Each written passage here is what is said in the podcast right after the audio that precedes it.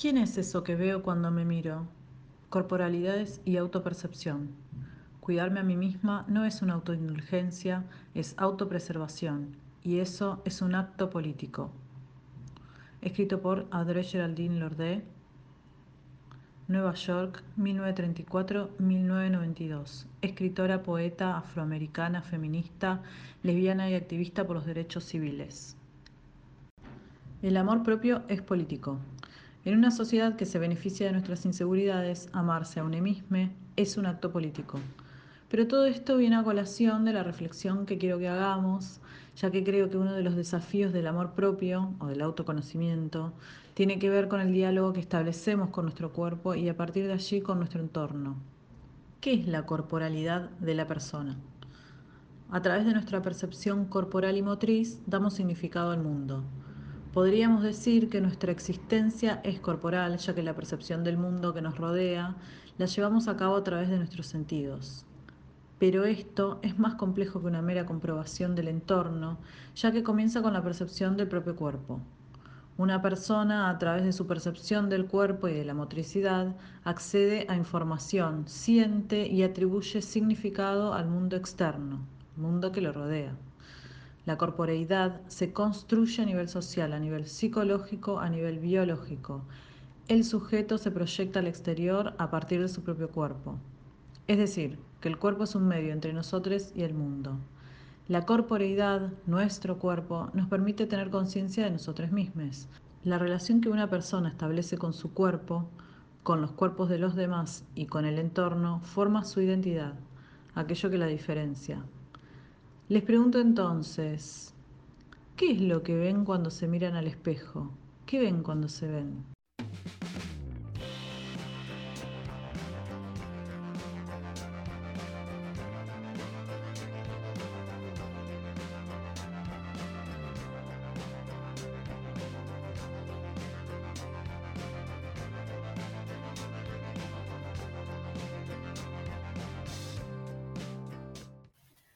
La corporeidad, nuestro cuerpo, nos permite tener conciencia de nosotros mismos, nosotras mismas, nosotros mismos. La relación que una persona establece con su cuerpo, con los cuerpos de los demás y con el entorno forma su identidad, aquello que la diferencia. Y entonces, quien les habla, Ailén, les da la bienvenida a mis compañeros. Hola Caro, hola Enio, ¿cómo andan? Con una pregunta, día con una pregunta que personal, pero que me parece interesante para abordar el tema. ¿Qué es eso que ven cuando se miran al espejo? ¿Qué ven cuando se ven? ¿Con qué se encuentran? Buen día. Una pregunta a lo dividido. A lo divididos. ¿Qué ves cuando me ves? Es cierto.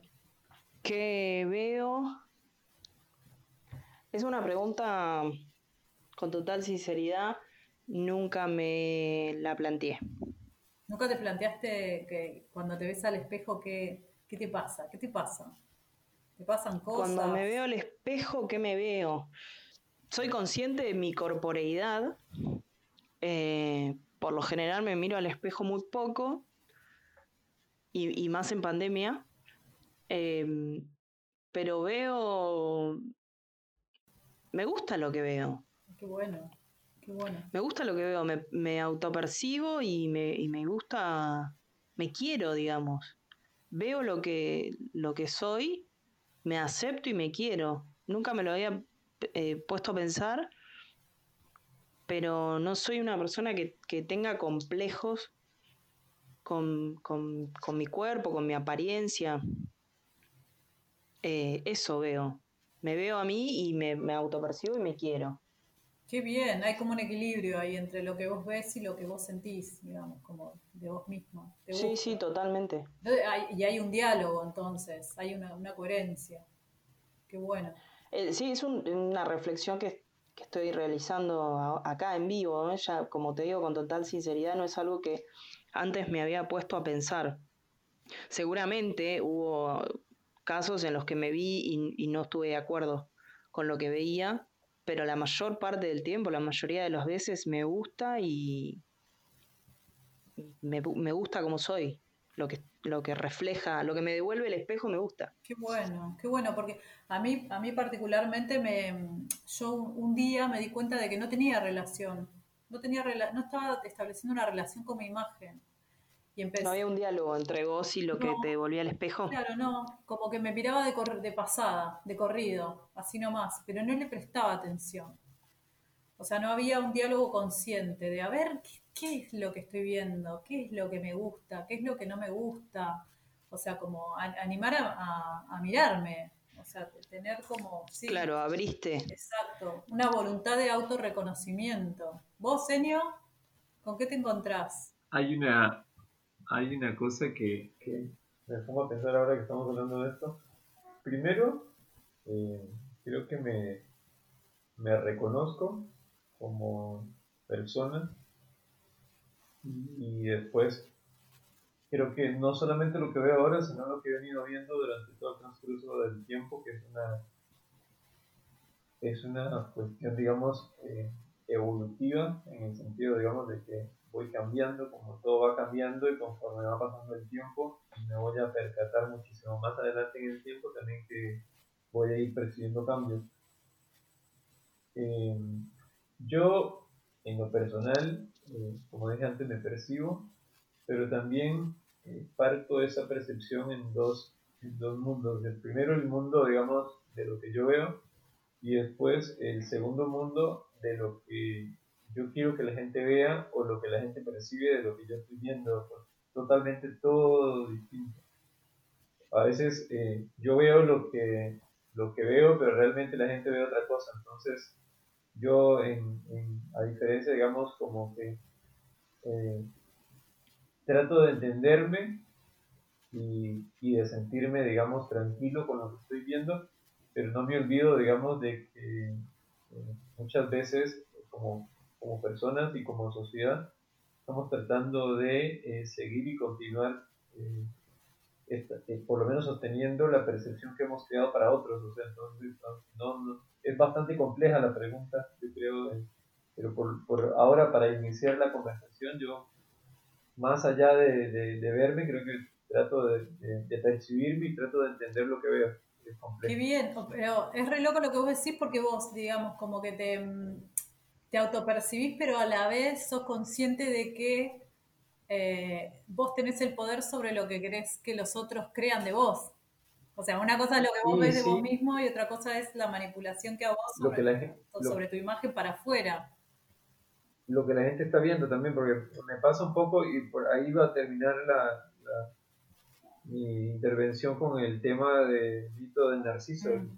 ¿Se acuerdan? No sé si se, acuerdan de esto del tipo que es, es un tema interesante, digamos, para poder Sí, es un tema interesante para poder, digamos, analizar. Sí, saben que, bueno, Boris Groys, que es un, pensador y un escritor alemán, dice que no podemos hablar de una contemplación desinteresada cuando nos miramos a nosotros mismos, mismas y mismes, sino que hoy todo sujeto tiene un interés vital por la imagen que le ofrece al exterior, ¿no? Al otro. Dice que todos estamos condenados a nuestro propio diseño.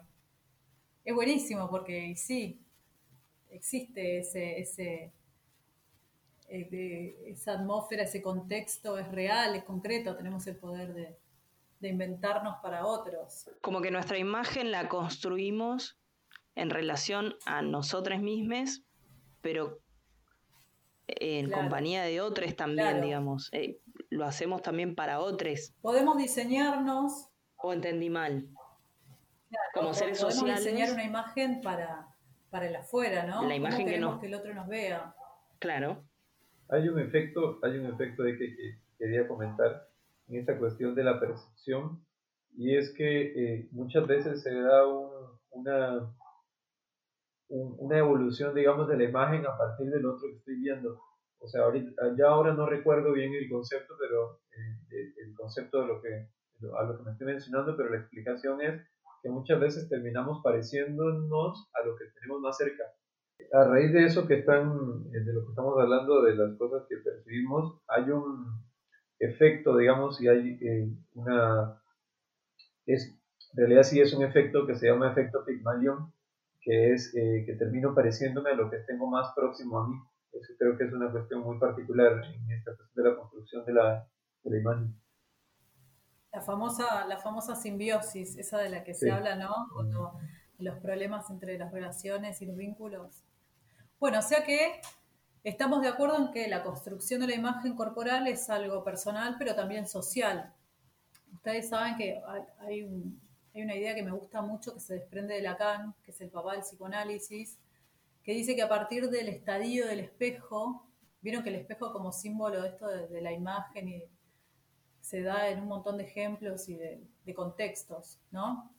Aproximadamente cuando tenemos 18 meses, es la primera experiencia que tenemos frente al espejo, ¿no? Dice que a partir de, este, de esta experiencia especular, del estadio del espejo, se funda nuestro yo y a partir de esta fundación del yo, la creencia de que nuestro yo es un otro. ¿Por qué? Él dice que cuando nos reconocemos, nos miramos al espejo, nos damos cuenta que somos nosotros, es como, hey, ese soy yo, es mi imagen. Es, es una sensación loca, como de alegría, porque te estás autorreconociendo, pero a la vez hay una cosa de incomodidad o de frustración porque es algo que está por fuera de tu cuerpo, ¿no? Nos estamos viendo en un espejo, pero a la vez es una imagen que está proyectada, que está desprendida de nosotros. Por eso la idea de que nuestro yo es un otro, ¿no? Hay un cuerpo y una imagen de ese cuerpo, como si fuese una duplicación medio distorsionada de nosotros mismos, ¿no? Como de ahí se desprende esa idea de que la completitud del sujeto completo es una ilusión, que por un lado está nuestro cuerpo y por el otro lado está la imagen de nuestro cuerpo, ¿no? Que es como una duplicación. Entonces, yo siempre me pregunto al respecto de esto, ¿esa duplicación nos pertenece a nosotros? ¿Creen que hay eh, alguna relación entre esa imagen que nosotros tenemos de nosotros mismos y el poder, por ejemplo, y otros? O sea, ¿a quién le pertenece ese duplicado? Yo considero por mi formación académica que mucha de la responsabilidad de la construcción de la imagen que tenemos de nosotros mismos y la que queremos construir para otros em, está, está construida a partir eh, de la publicidad que hemos consumido a lo largo de nuestra vida. Em, digamos, si cada uno de nosotros y nosotras fuera tomado como un producto, cada cual trabajaría, y de hecho lo hacemos, ¿no? Sobre su propio posicionamiento, ¿no? ¿Qué es el posicionamiento? Y es la primera palabra que el otro puede decir de mí.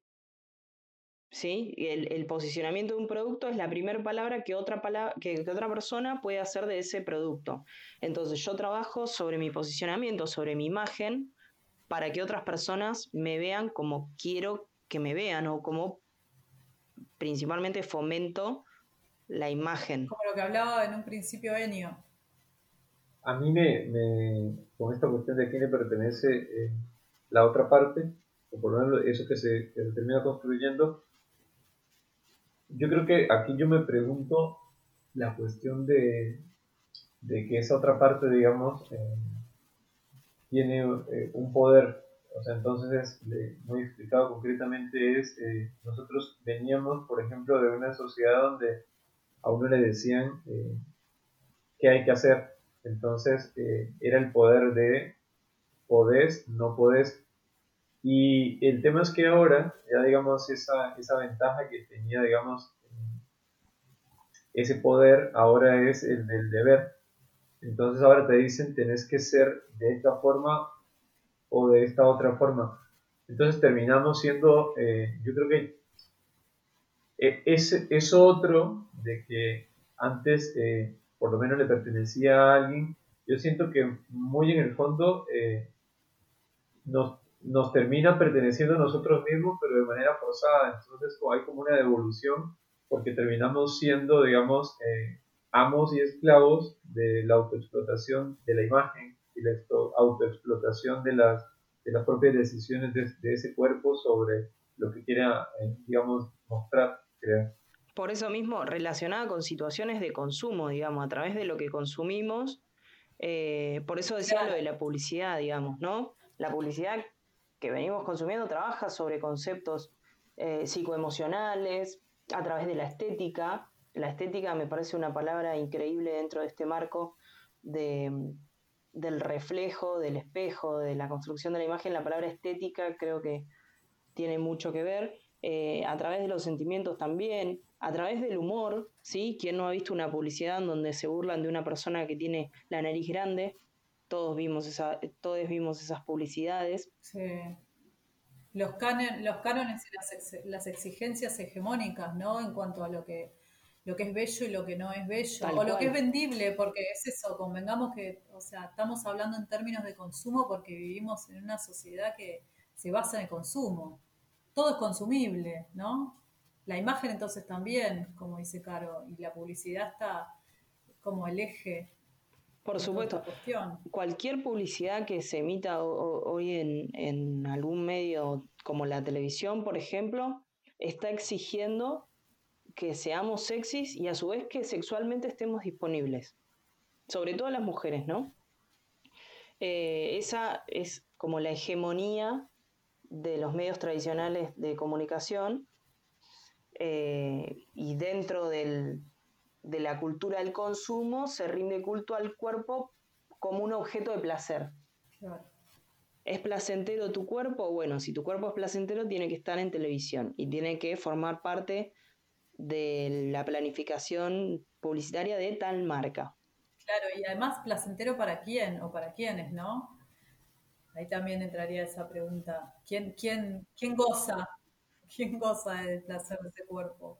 Sí, sí, por supuesto. Ahí abrimos una arista enorme hacia bueno lo que el feminismo vino trabajando de un tiempo a esta parte em, sobre los cuerpos que venden y los cuerpos que no. Yo creo que hay que una, una cosa acá que es, eh, por lo menos, yo la mayoría de los de los, de, los planteos que, que uno propone eh, deberían tomarse, digamos, como eh, interpretaciones de todo esto. Y creo que ojalá quien nos esté escuchando también, digamos, tenga sus propias interpretaciones de, de, poder hacer esas construcciones.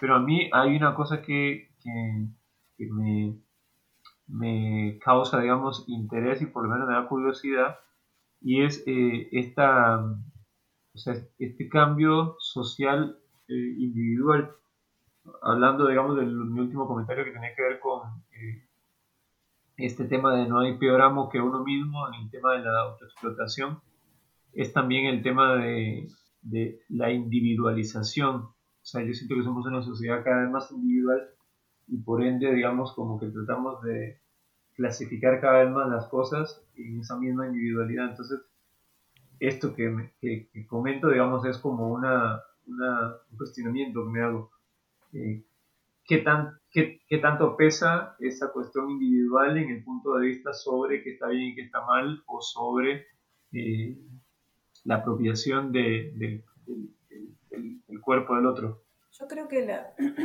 por ahí la, la, eso, esa discusión yo la haría en clave de diversidad, diversidad pero igualdad de derechos, ¿no?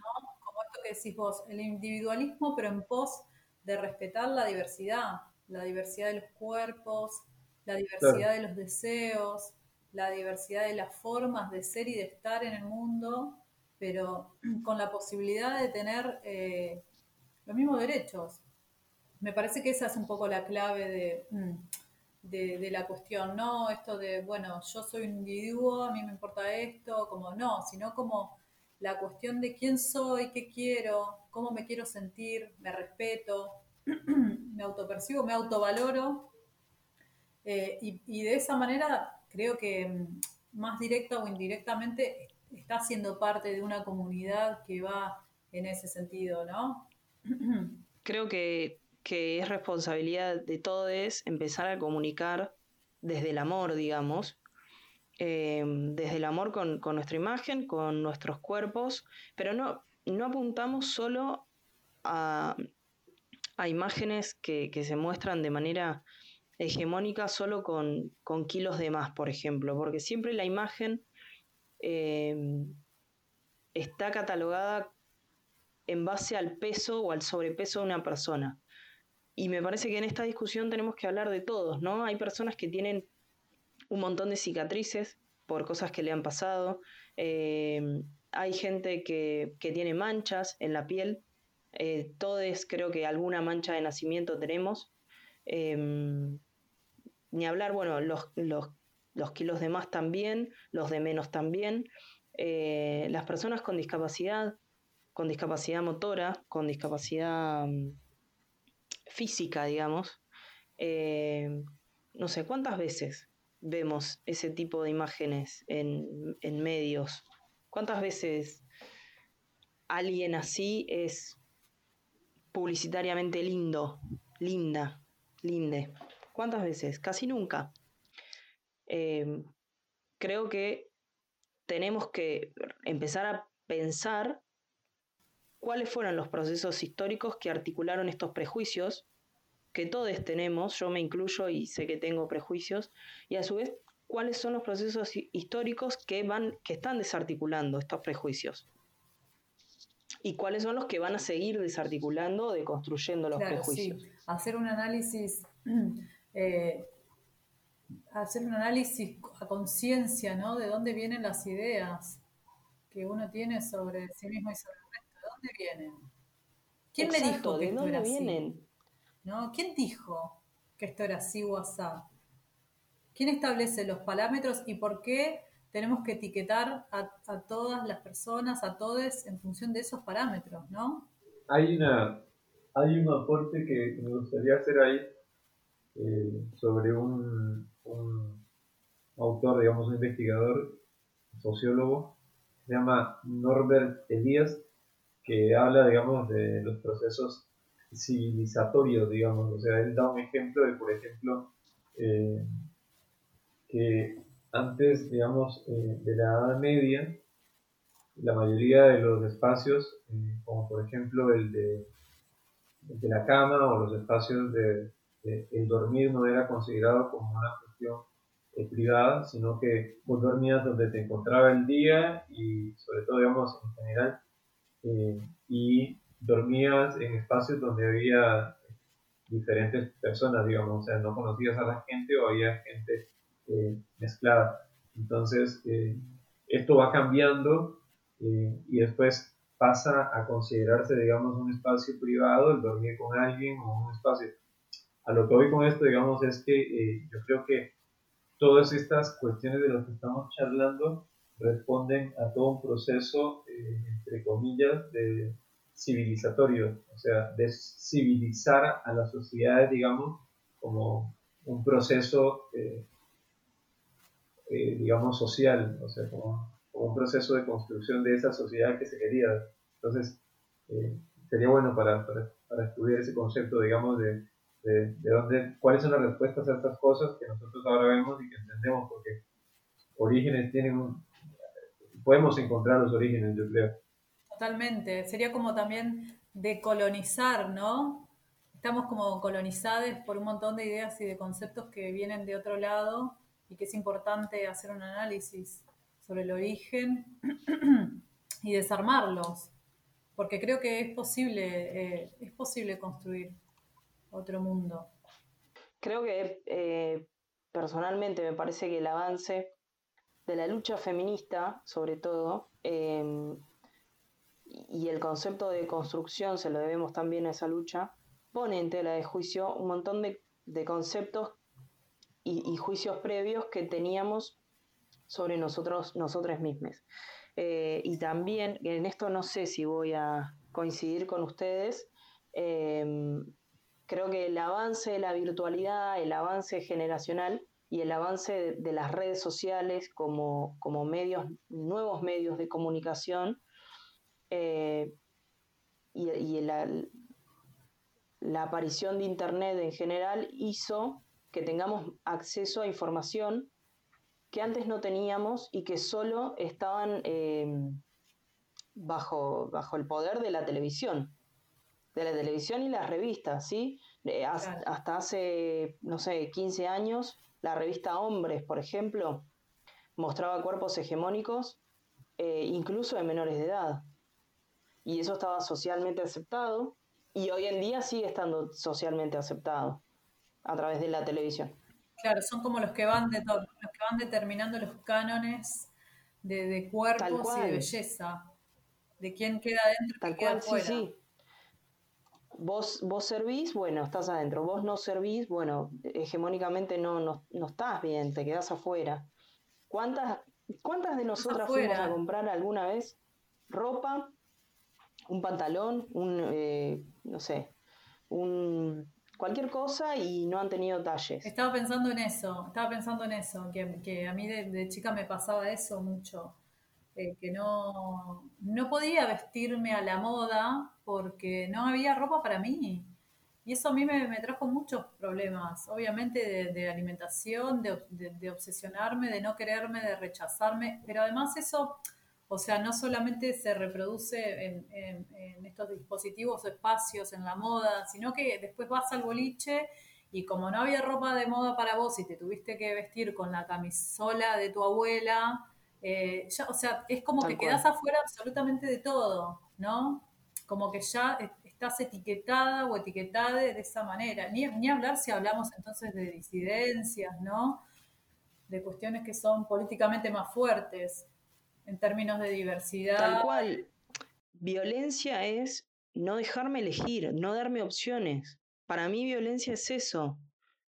Si todo, si todo el mundo puede tener opciones, me estás violentando al no dejarme elegir, al no respetar la ley de detalles, a que el Estado em, divulgue, publique una ley, detalles y que el recurso se agote en sí mismo porque también es el encargado de que eso se cumpla y no se cumple. Para mí, eh, eh, con, eh, este planteo que, proponía, digamos, este, eh, Carolina, me pasa que a veces entramos en, un universo, yo me cuestiono el, para llamarlo de alguna forma, digamos, este mundo de lo igual.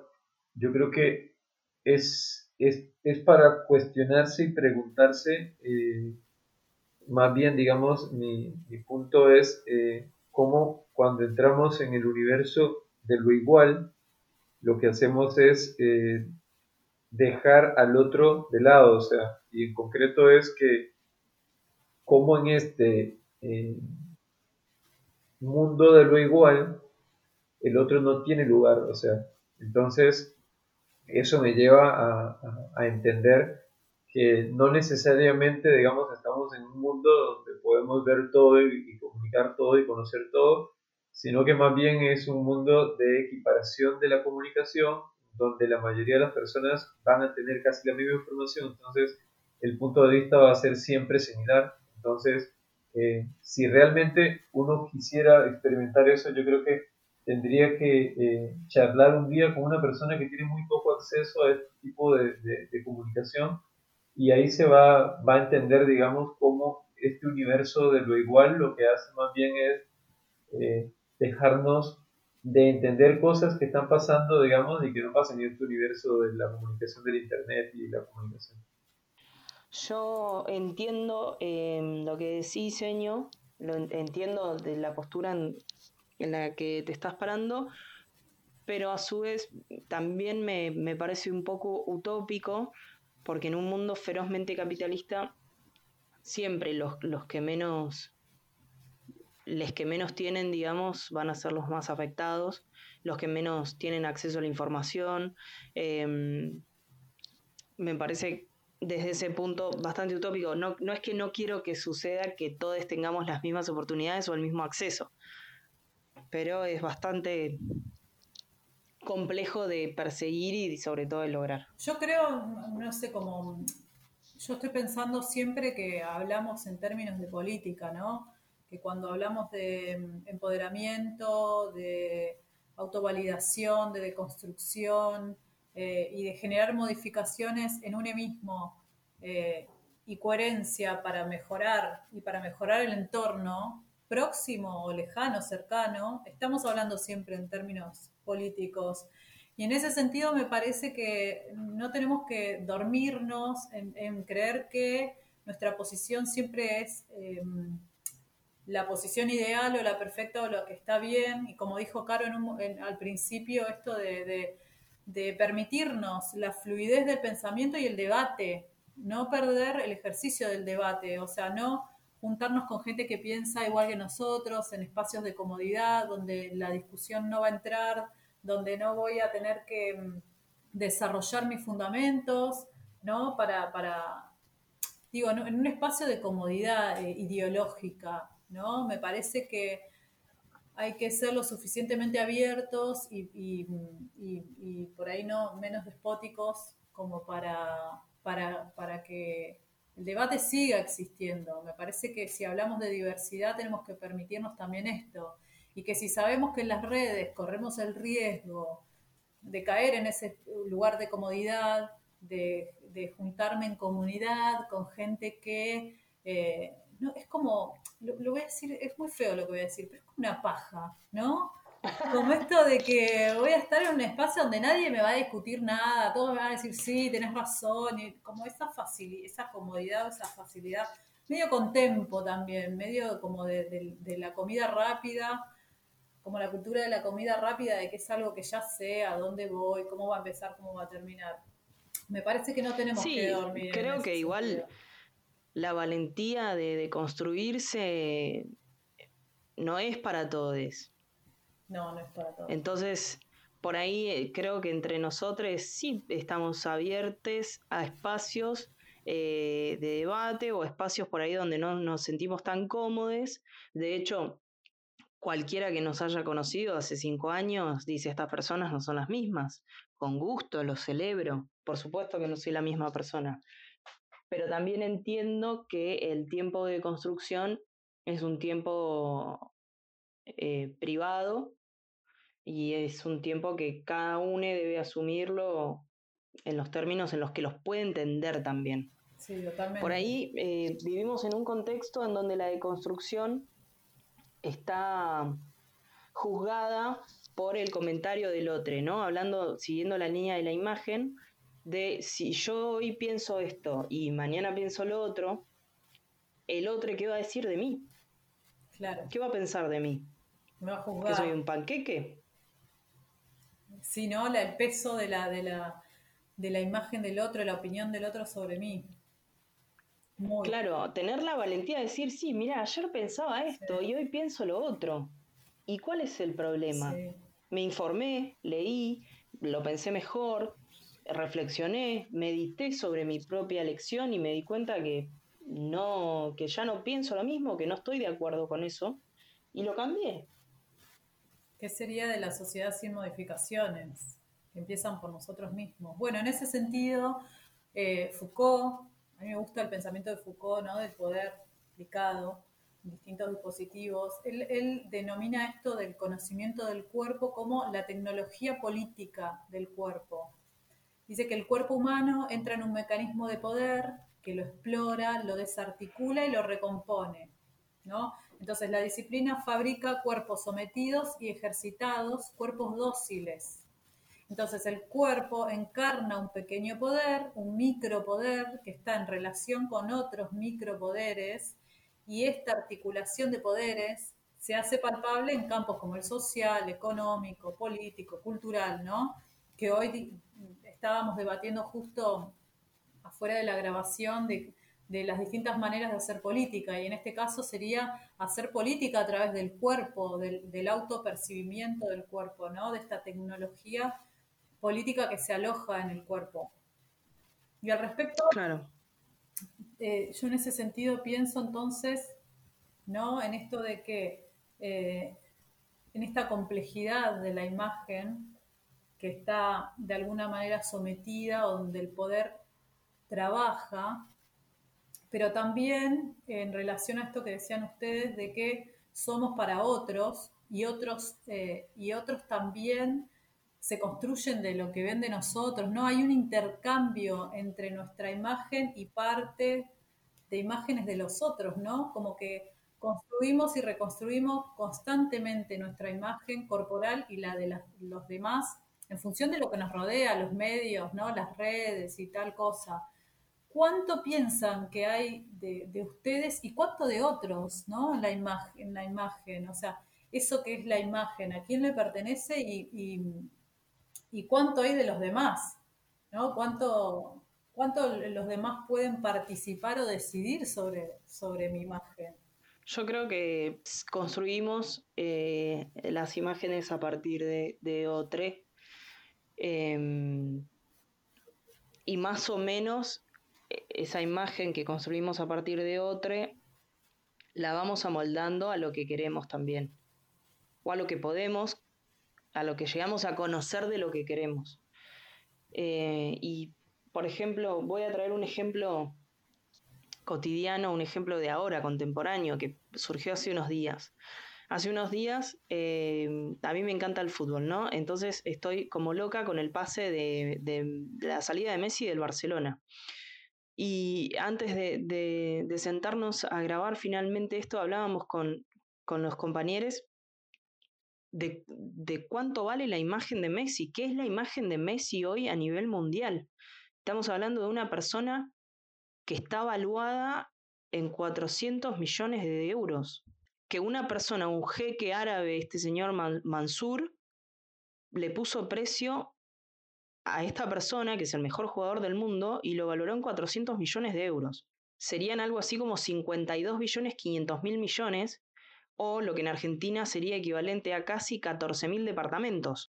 Nos damos cuenta la dimensión que tiene esta persona y que no solo y que no solo es eso, sino que todo el importe gastado en la imagen de esta persona eh, va a ser devuelto en dos días con la venta de camisetas. O sea que cada uno de nosotros va a poner algo así como 300 pesos para devolverle a uno de los clubes más adinerados del mundo, más millonarios del mundo, em, lo que vemos reflejado, lo que queremos, ¿quién no quiere ser Messi? ¿Quién no quiere vivir la vida de Messi?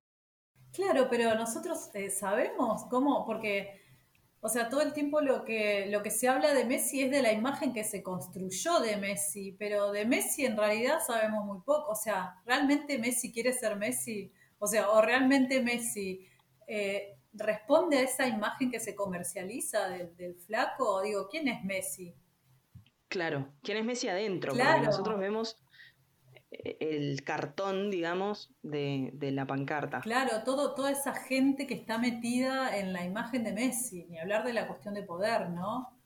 O sea, es como una imagen que se fue llenando de conceptos y de cuestiones relacionadas con parte con el poderío económico, porque, o sea, está todo bien con, el sentimiento del fútbol. De, ser de, yo amo el fútbol, me parece una locura lo que está pasando con la imagen de Messi, pero también, em, digamos, lo que se debe sentir ser la persona más conocida del mundo. Esa es la imagen de, este, de, esta persona. Un pibe de 33 años que es conocido a nivel, es la persona más conocida del mundo. El que sabe y el que no sabe fútbol conoce a Messi. Hay una cosa que, creo que acá que eh, yo soy como el, no sé si el pesimista, pero eh, yo creo que la mayoría de la gente que, nos está escuchando, los, el los, los las 6.000 personas que nos van a escuchar hoy, eh, Vamos. el pesimista.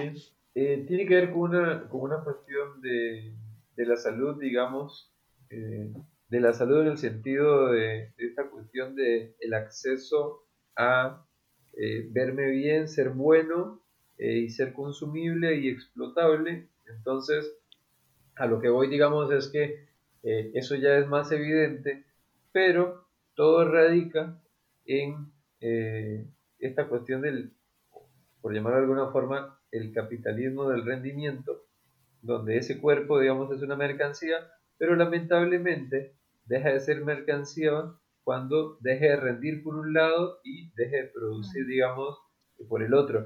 O sea, a eso, ahí está el ejemplo más claro de el, patetismo eh, de los sistemas, digamos, de, explotación que tienen un límite. O sea, vemos los ejemplos de, de, no solo en el deporte, sino en, en el cine, en la música, etcétera, donde ya cuando ese cuerpo deja de producir, eh, ya no es rentable, entonces, eh, o es rentable para otra parte del sistema, digamos, de rendimiento, comienza a ser rendible en otro sistema. Entonces, sí, eh, el rendimiento, totalmente, la, la, sí, la economía, la productividad. Estamos valorados en términos, en términos económicos, tal cual. Es así, bueno, saben que al respecto, perdón, justo esto que estás diciendo en la economía del cine, por ejemplo, que se generó todo un debate con la imagen de Cecilia Roth, que salió en la revista Gente. Cecilia Roth tiene 65 años y en la revista Gente aparece como una mina de 25, ¿no? Como, o sea, es, es un, nivel de violencia, porque una imagen vieja no vende, ¿no? De, una vieja, estoy diciendo como, como haciendo evidente la violencia, porque en realidad eh, todos envejecemos y es el proceso natural del cuerpo, de la vida. Y, muchas actrices que salieron a decir esto, como, y pensando en la, en, la, en la, edad productiva de Messi también, ¿no? Con respecto a los deportes, que ya una mujer a partir de los 40, 45, 50 años no es productiva, no es una imagen que vende ni para el cine ni para la moda, como que automáticamente al, no rendir en términos económicos quedan afuera de la pantalla, de, o si aparecen, aparecen mediatizadas por el Photoshop, los filtros, por una apariencia que es completamente irreal. Tal cual. Em, con lo que decían de, la producción de los cuerpos y la, producción económica que pueden generar los cuerpos, creo que eh, hace dos años una de las marchas feministas tenía el eslogan de si nuestros cuerpos no, nos sirven, digamos, produzcan sin nosotras. Em, como una forma de, bueno, me voy a ausentar de mi lugar de trabajo, porque si mi cuerpo no vale en cuanto a la violencia feminista, entonces queremos ver a ver que produzcan sin nosotras. Tiene que ver con esto de, ¿somos eh, productivamente servibles en términos económicos?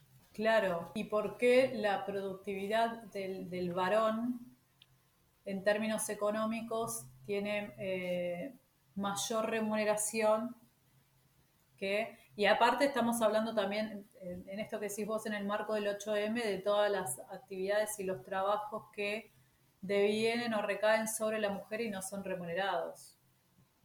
Claro, porque también, también el, el, término de que tu cuerpo sea o no productivo, eh, es conveniente a veces y a veces no, digamos. Claro. ¿Cuándo es conveniente o cuando, cuando te conviene? Cuando le conviene al sistema, cuando le conviene al poder. Sí. Sí. Bueno, está bueno. Yo quiero invitar a la gente a que piense cuánto hay de sí mismo y cuánto hay de otros en la imagen de cada uno. Y si quieren, si se animan, eh, pueden dejarnos sus comentarios en las redes. Seguramente estemos subiendo algún lunes próximo este podcast. Y en los comentarios, en las redes sociales, estamos como Fundación Medihome, nos pueden dejar lo que, lo que piensan. Está bueno, está bueno ver qué diálogo tiene cada uno con eso que ve en el, espejo. Pero bueno, estamos de acuerdo que si no desarrollamos este diálogo o nuestra autopercepción, somos más permeables a la influencia externa, ¿no? Y esto claramente influye en, en la autoestima y en nuestras emociones, generando estados a veces distorsionados, ¿no? Sobre exigencias que se asumen como formas o posturas normales, entre comillas, de formas de vivir, de sentir, de desear y de pensar, que muchas veces hasta pueden ser nocivas o atentar a la salud, ¿no? Sí, eh, tal cual. Y también digamos, la responsabilidad de tomar o no tomar la decisión de replantearse estos temas va a, hacer que este patrón siga existiendo.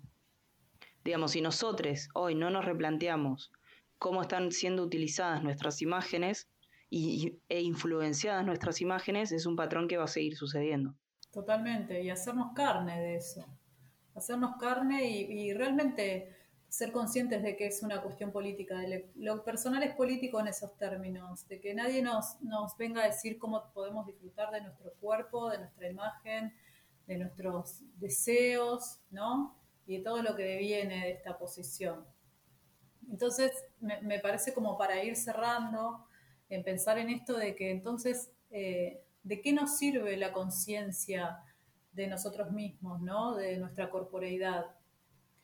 como ejercicio y como, como ejercicio vital, ¿no? Yo creo que es el punto de partida de una vida autónoma, de la toma de decisiones constante que entendemos como el paso por el mundo, básicamente, para reconocernos, intentar saciar nuestras necesidades, defendernos de amenazas y, en definitiva, para subsistir y alcanzar la plenitud, tanto a nivel físico como emocional, ¿no? Como, como personas diversas e integrales.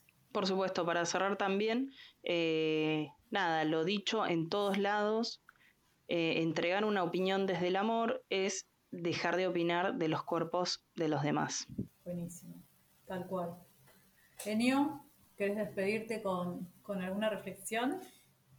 Yo creo que no. no, sería, eh, creo que aparte, me, sumo a eso de Carolina, también el dejar de exigir eh, a las demás personas eh, otras cosas que también pasan por el tema de los efectos que provoca.